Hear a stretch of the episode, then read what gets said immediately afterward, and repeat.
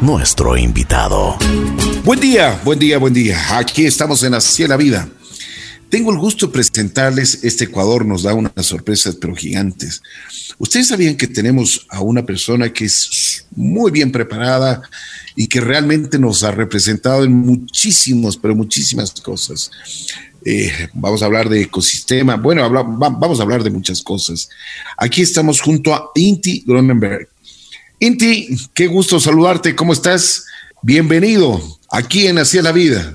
Hola Ricky, qué gusto. Muchas gracias por, por la invitación y a las órdenes para conversar contigo el día de hoy. Muchas gracias. A ver, tú eres ecuatoriano, naces en Ibarra, ¿no es cierto? Correcto, sí. El, nací en Ibarra, eh, pero crecí en Quito. Desde muy, muy temprana edad mi, mi madre emigró de, desde Ibarra.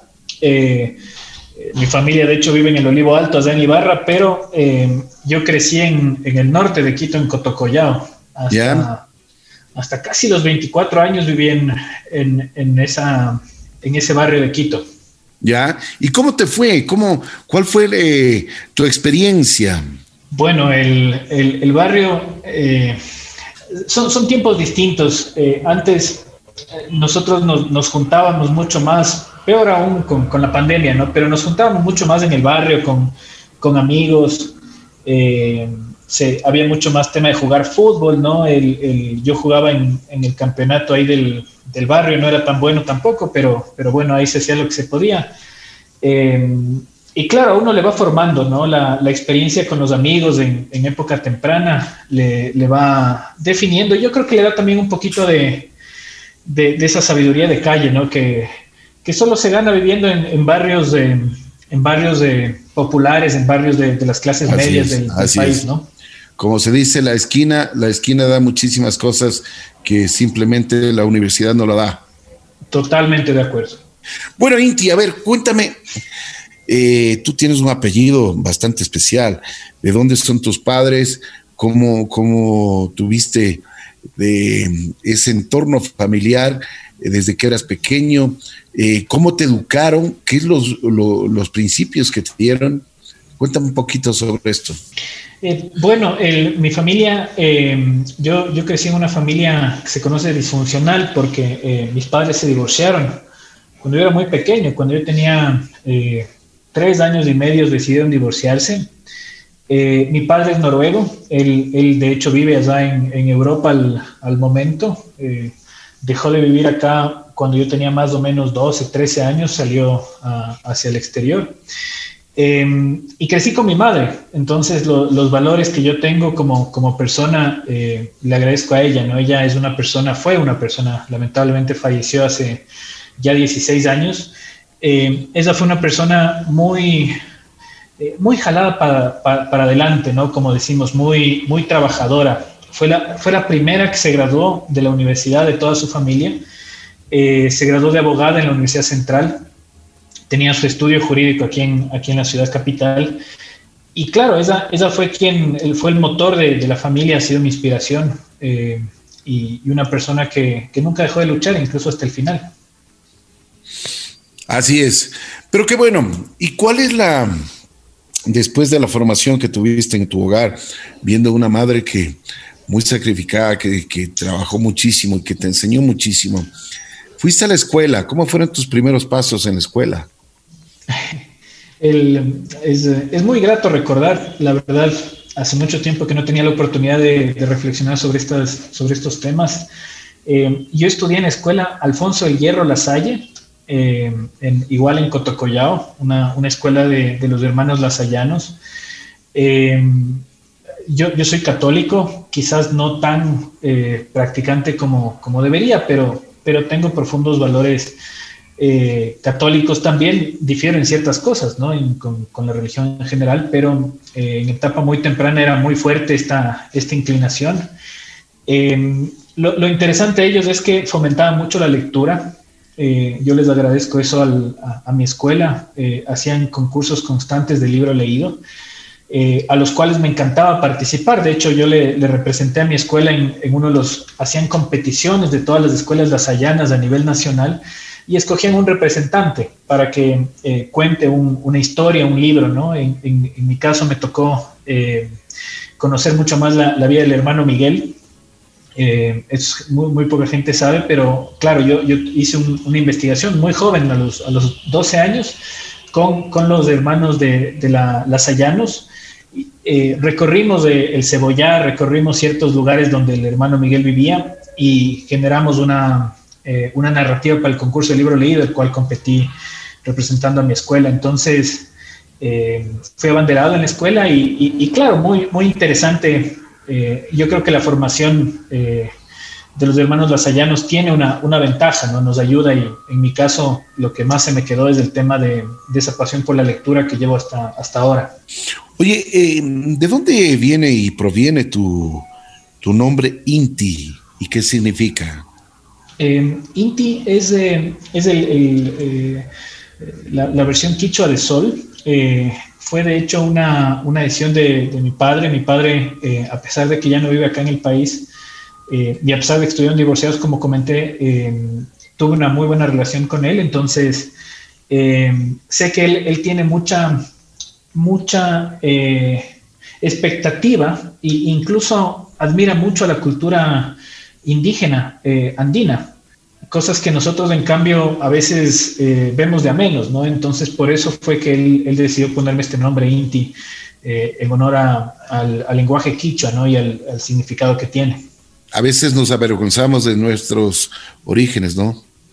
Sí, y, es interesante cuando viene alguien de fuera de nuestro país y empieza a valorar empieza a ver ciertos detalles de nuestra cultura que nosotros no nos damos cuenta. Y uno, muy brevemente, que me acuerdo que él, me decía y que extraña, de hecho, del, Ecuador, es que a pesar de que la gente tengamos crisis, la gente siempre sonríe. Somos, somos personas muy amables.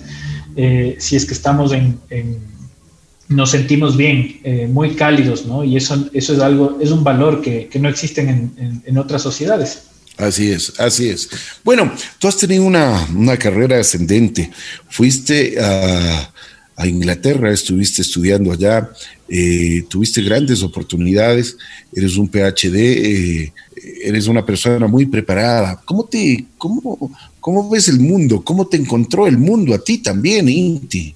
Em, creo que ha sido eh, un, aprendizaje, de hecho, luego de la escuela, por ejemplo, tuve el, orgullo de estudiar en el, en el Central Técnico, en el, en el, ilustre Central Técnico, que de hecho en, este mes eh, va, a, va, eh, va, a cumplir 149 años desde su, fundación. Eh, me enseñó mucho de la importancia del tema técnico.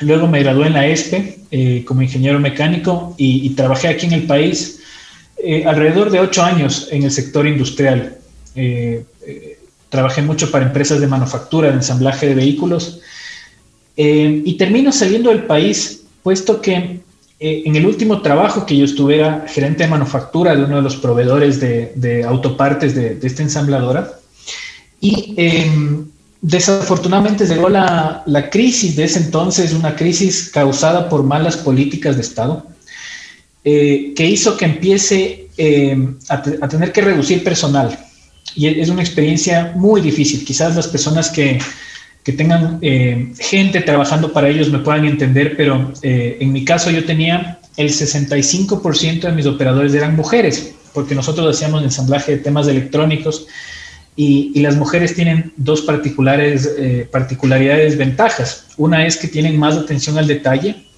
mejor motricidad fina en ciertos casos y también ven mayor gama de color que el hombre, entonces son más generan menos fallos en este tipo de, trabajos. Eh, muchas eran cabezas de hogar. Entonces, empezar a despedir gente de, la empresa, una empresa que veníamos trabajando en construir temas de calidad y demás, fue muy grave, fue difícil para mí. Em, eso me motiva a mí a, salir de, la empresa y eh, decidí aplicar una beca. Y, con esa beca eh, salgo de, aquí del Ecuador y salgo a estudiar un, un masterado primero en, la Universidad de Greenwich en, productividad y manufactura y luego me, lanzo al doctorado de justamente de, en innovación, en, emprendimiento, en innovación, en cómo se puede desarrollar las sociedades eh, apoyando los emprendimientos tecnológicos. Y claro, ha sido un, un, hito y un cambio para mí en lo, en lo personal, en, la visión, ¿no? haber podido estar en, el ecosistema británico. Me imagino porque eres un eres declarado inventor del año de Latinoamérica en el 2018 en MIT, en embajador del medio ambiente también y de la bioeconomía, con decoración Orden Nacional al mérito de grado de comendador, que apenas eso te da el, la presidencia de la República. Bueno, un sinnúmero de cosas que realmente me, me ha impresionado. Cuéntame cuál es tu actividad, porque tú estás hoy más que nunca apoyando muchísima gente estás apoyando con una fundación. Sí me gustaría que les expliques a la gente la labor de la fundación y por supuesto cómo podemos también colaborar. Claro, muchísimas gracias. Eh, nosotros tenemos dos frentes ahorita en, eh, a nivel nacional e internacional. Uno es una, una empresa, una empresa que desarrolla tecnología para combatir la polución plástica. Eh, se llama Iction. tenemos sede en Reino Unido, en, en, Londres. Nosotros mantenemos los vínculos con, con, la Universidad del Imperial College London, que es la, la segunda universidad en innovación a nivel europeo y tenemos trabajo de tres patentes. Estamos desarrollando tres patentes de tecnología que puede extraer plásticos de, cuencas hidrográficas. Eh, esperamos, de, hecho, estamos trabajando para instalar eh, el primer sistema aquí en el país, en el río Puerto Viejo. Eh, ganamos un contrato de un millón de dólares con, con el Benioff Ocean Initiative, que es una iniciativa de, de un billonario estadounidense, quien nos está auspiciando el trabajo que vamos a hacer acá. Y también eh, abrimos una fundación. Eh, desde ya hace, hace un año exactamente abrimos eh, acá en el país la Fundación Circular, que lo, lo que busca es tratar de promover esta, esta noción, esta, esta idea de la economía circular acá en el país. Y también buscamos apoyar a, a los, a, los sectores populares en temas de transferencia tecnológica y de, emprendimiento. Tenemos varios proyectos al, al, respecto aquí en el, aquí en el Ecuador. Qué bien, qué bien. A ver si es que nos aclaras un, poquito de temas, por ejemplo, cómo nosotros podemos involucrarnos en, este, en estos proyectos que ustedes tienen y que están haciéndolo. Claro que sí. Bueno, la fundación, de hecho, es nuestro brazo eh, que nos permite eh, tener eh, personas, voluntarios en nuestras actividades en distintos niveles y en distintas índoles. Al momento nosotros estamos trabajando en un proyecto que es el proyecto IENEC, que lo, que significa este es insumos para la elaboración de la normativa nacional de economía circular. Eh, este proyecto lo estamos trabajando con el Pan American Development Foundation de la Organización de Estados Americanos y lo que estamos haciendo es un estudio para proveerle insumos a la Asamblea Nacional que al momento eh, está tratando el proyecto de ley de economía circular inclusiva. Entonces queremos darle nosotros eh, recursos, insumos académicos para que puedan considerarlos y mejorar el, proyecto de ley. La página de la, fundación es somoscircular.org. les invito a que, nos visiten, van a ver ahí nuestras, iniciativas, nuestros proyectos y, van a poder ahí también conocer un poco más de cómo involucrarse en otras iniciativas que también estamos empezando a generar aquí en el país. Qué bien. Inti, eh, me alegro muchísimo porque este tipo de iniciativas que es importante para lo que nosotros estamos desarrollando y ustedes también están desarrollando, eh, que el público sepa y que nosotros cómo podemos involucrarnos, porque esa es una, una de las cosas que nos, nos teníamos, teníamos pendientes. Como se dice, esta es una tarea pendiente, una asignatura pendiente. ¿Qué podemos, cómo lo ves a este país, Inti? Yo, eh, o sea, con tu visión, visión del mundo, tú que viajas por todo lado, eh, ¿cómo te agarró también esta pandemia? Bueno, es eh, dos cosas súper interesantes. La pandemia me cogió regresando al Ecuador, luego de siete años. Eh, vine con, con, mi esposa, con mi pequeña hija, decidimos eh, retornar desde Inglaterra acá, ahora estamos manejando las iniciativas desde el Ecuador. Eh, tenemos todavía nuestras oficinas allá en Reino Unido porque yo creo que es, es momento de empezar a, apostarle al país. son momentos difíciles para, para, el Ecuador, ¿no? Yo veía un estudio de, de la UNICEF que hablaba que alrededor de casi 7 eh, millones y medio de personas están en la pobreza o pobreza extrema multidimensional en el país, producto de, de la pandemia, producto de la crisis política y económica que teníamos. Eh, esto nos pone en un eh, en similares condiciones que los años 80. Ya no estamos hablando ni siquiera de inicios de siglo, sino estamos hablando ya de, eh, de condiciones de, de, mucho atrás, ¿no? De, los 80 fueron muy complejos para el país. Y, claro, son comple es, esta complejidad lo que hace es que nosotros tengamos que buscar alternativas. Y yo creo mucho en el emprendimiento del Ecuador. Yo, yo creo que no creo en un cambio de matriz productiva como un modelo de desarrollo, lo que yo creo es que hay que desarrollar la matriz existente, siguiendo los ejemplos de otros países. Hay que apostar al talento humano ecuatoriano y confiar que el, talento humano del país puede generar eh, emprendimientos que a su vez pueden crecer, se pueden volver pequeñas, grandes empresas y que éstas generen los empleos directos. ¿no? El, el país le ha apostado a todo, desafortunadamente, a todo, menos al talento humano del país. Eh, quizás es momento ahora de empezar a apostar. Inti, Inti, perdóname que te interrumpa. ¿Por qué crees que no, no ha pasado este fenómeno? ¿Por qué no, no hemos apostado a la gente que es valiosa, la gente que tiene muchísimo talento? ¿Qué pasa? Em, es, un tema tan apasionante. Yo em, creo que me motiva incluso el, doctorado de, este tema de ecosistemas que yo hice. Trata mucho de, cuáles son las condiciones para poder generar emprendimientos que crezcan, pequeñas empresas que den empleo. Eh, hay un sinnúmero de variables, pero quizás las que más eh, podemos hablarlas hoy, eh, que atañen también a toda la sociedad, son dos fundamentales. Una es la falta de colaboración. las sociedades, mientras más complejas se vuelven, mayor necesidad de poder colaborar requieren. Y la, segunda es también, em, tenemos un derrotero a veces en nuestra mente, en lo individual, nos creemos inferiores los ecuatorianos, y es, un tema difícil de, mencionar, difícil de, discutir, pero es una realidad, y, no es cierto. El, ecuatoriano no es ni, ni, inferior ni superior a nadie, somos iguales a, cualquier sociedad, a cualquier, cualquier eh, persona de otro país, eh, es cuestión de empezar a creer en nosotros mismos ¿no? y, colaborar para, generar proyectos en pro del, progreso del país. Excelente, me parece muy bien. Y estoy de acuerdo con lo que tú dices. Eh, es importante ver este tipo de, eh, bueno, tener esta visión para que nosotros podamos apoyar y apoyar a la gente que necesita hoy más que nunca. Y también ver estos, yo diría, estos emprendimientos que son importantes. Inti, si tienes que acotar algo más, con muchísimo gusto. Eh, bueno, muchísimas gracias primero, Ricky, por, la invitación. Eh, mandarles un, abrazo, un saludo a la gente que, nos escucha. Eh, primero decirles que se, nos vienen sin duda tiempos difíciles, pero son tiempos de reinventarnos como, sociedad. no hay otro camino. El, camino de, del Ecuador tiene que ser volverse una sociedad sostenible que proteja el medio ambiente, somos parte de la región más biodiversa del mundo. Eh, por ende, por eso tenemos que proteger lo que tenemos, es nuestro, eh, nuestro valor, ¿no? la, naturaleza que nos rodea. Eh, y por el otro, somos una sociedad muy inequitativa. Somos parte de la región más inequitativa a nivel global.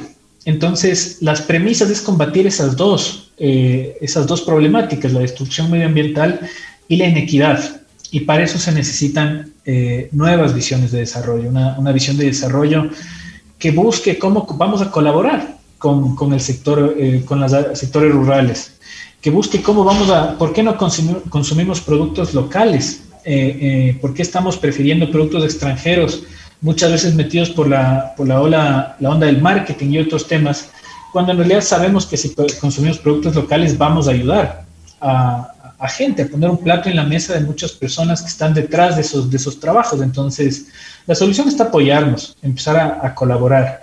Eh, y, finalmente, pensemos en que no podemos seguir un modelo lineal. El mundo no puede seguir un modelo de, producción, de consumo y desperdicio. La economía circular es el, único futuro sostenible global. El mundo se está moviendo hacia allá. El Ecuador también tiene que subirse en estas lógicas Si no lo hacemos, vamos a perder oportunidades de generación de empleo, empleo, de oportunidades de exportación. Entonces, hay que tomar esto como una prioridad. La, la economía circular en el Ecuador debe ser una prioridad y está en todos empujar para que esto sea posible.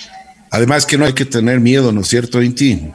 Hay que votarnos, pero como tú dices, reinventarnos y tener la, la capacidad y también, aparte de la capacidad, luchar por eso. Totalmente de acuerdo. Fallar es parte del proceso de aprendizaje. Exacto. Eh, y hay, hay, que, hay que ser muy francos, muy reales. Eh, nosotros, por ejemplo, tenemos una, eh, un desarrollo tecnológico que empieza desde cero. Se nos han roto máquinas, han pasado muchísimas cosas que nos han hecho cambiar el diseño. Es parte, nadie genera algo nuevo y algo disruptivo, algo innovador a la primera y sin ningún error. Entonces, eh, aprendamos de eso, aprendamos a, fallar también y apoyar, y apoyar eso, ¿no? A reconocer eh, más bien la perseverancia de nosotros. El, Ecuador tiene una particularidad, eh, y eso lo dicen los datos, el ecuatoriano es trabajador. Esa, esa es la, el, valor que tenemos y si colaboramos con esa eh, iniciativa que tenemos como ecuatorianos, vamos a salir adelante. Así es. Gracias, Inti. Muy gentil. Te mando un abrazo muy especial y qué gusto conocer y conocerte a ti mismo. Eh, de verdad, eres una persona que muy admirable. Has estudiado mucho, te has preparado mucho y ahora estás dando no solo tus conocimientos, sino estás dando tu corazón a tu país. Y eso es importante. Muy gentil. Gracias por todo. Eh, ojalá podamos conversar un poquito más ya cuando los proyectos y cuando todos los absolutamente todo lo, lo que tú estás haciendo eh, vaya plasmándose no solo en Ecuador, sino en el mundo. Así será. Muchísimas gracias por la invitación. Un fuerte abrazo. Gracias, Inti.